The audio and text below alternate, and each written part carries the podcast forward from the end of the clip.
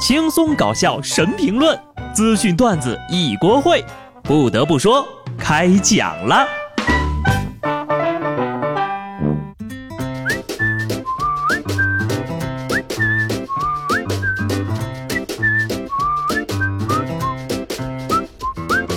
Hello，观众朋友们，大家好，这里是有趣的。不得不说，我是机智的小布。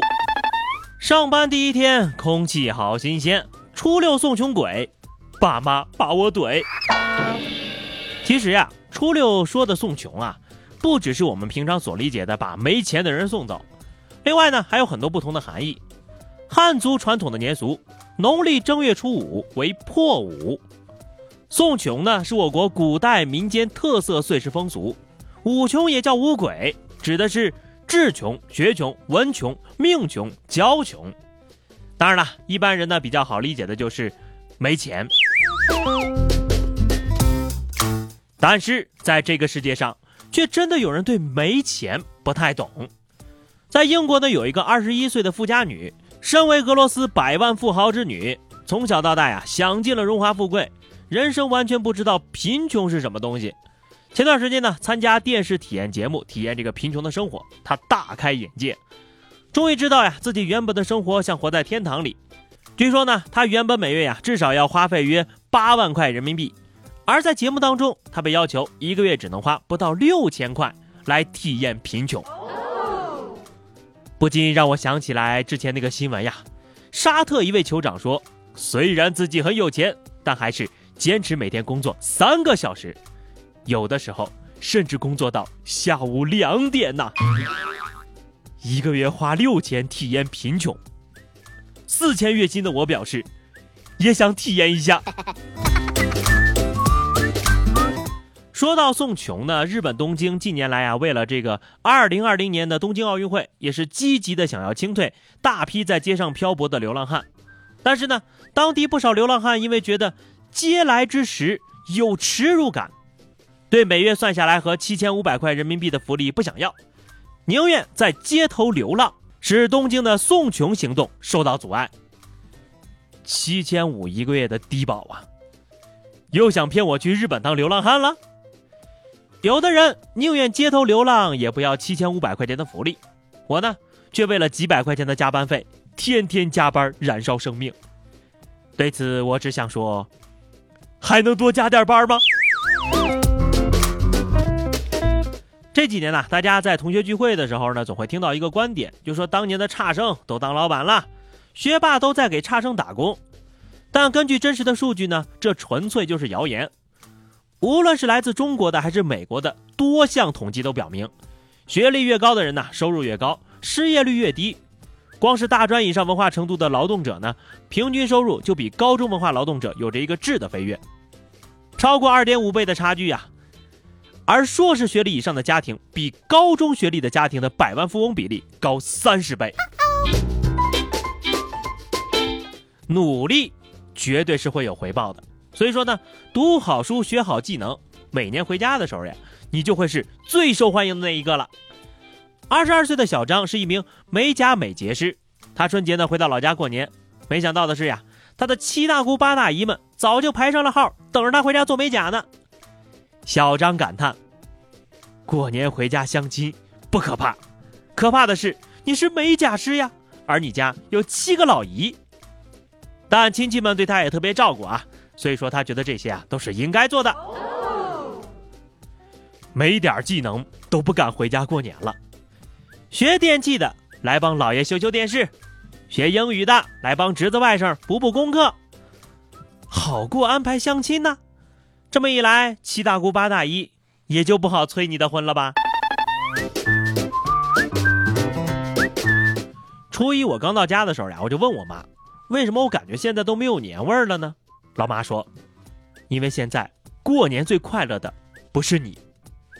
不得不说呀，现在呢九零后也要开始发压岁钱了。河南一个九三年的小伙子提前在淘宝买了各个年龄段的辅导书，想要压岁钱。必须连试卷一起拿走，甚至还准备了坐月子大全。他说呀，过年呢就想玩点不一样的，让他们体验一下王后雄和武三的厉害。今年过节不送礼，送礼只送五年高考，三年模拟。下一年啊，凭上一年做的试题来领压岁钱，做不完不给啊！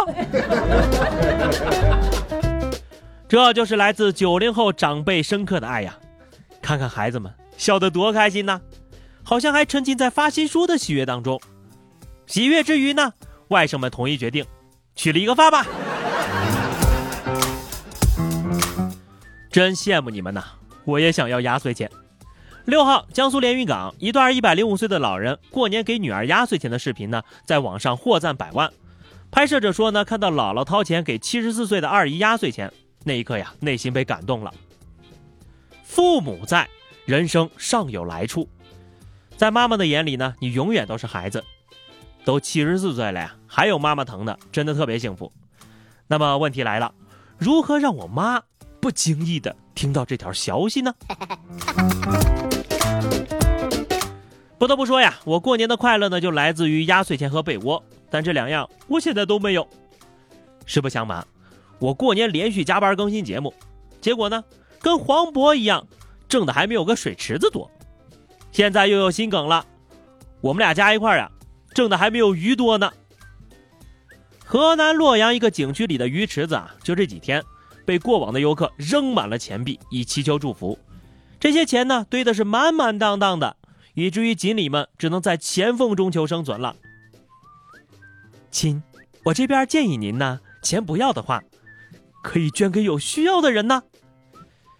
给鱼池子扔钱，盘霍去病，真的，你们真行。在钱缝中生存，这不就是我梦寐以求的生存环境吗？你们需要打扫卫生的吗？我志愿者义务劳动。玩笑归玩笑啊，钱这么扔呢，很容易砸伤鱼的。你可以在鱼池子边插个牌子，上面就放个二维码。如果实在觉得扫码没有仪式感，就是想扔钱。欢迎来我们家，我们家够放啊！都说祈福呢是心诚则灵，你好好拜拜呢，兴许真能给你指条明路。说在天津呢，大悲禅院春节祈福活动现场，警察叔叔在巡查中发现一男一女形迹可疑，一看果然是逃犯。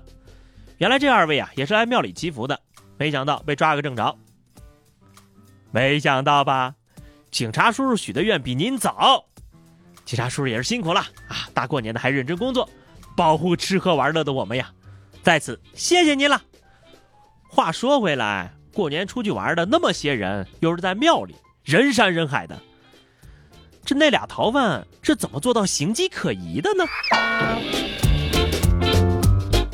好了，以上就是本期节目的全部内容了。昨天呢是返程日，也是送穷日啊。但是我相信很多人此时此刻呢一点都不穷，因为他们的行李箱后备箱里满满载着父母们的爱。有一种爱叫做妈妈的后备箱，有一种丰富足食叫做妈妈给你塞的年货。今天呢我们就来聊聊啊，年过完了，爸妈给你准备了什么样的返程礼物呢？欢迎大家在节目评论区留言，关注微信公众号 DJ 小布或者加入 QQ 群二零六五三二七九二零六五三二七九。来和小布聊聊人生吧，下期不得不说，我们不见不散，拜拜。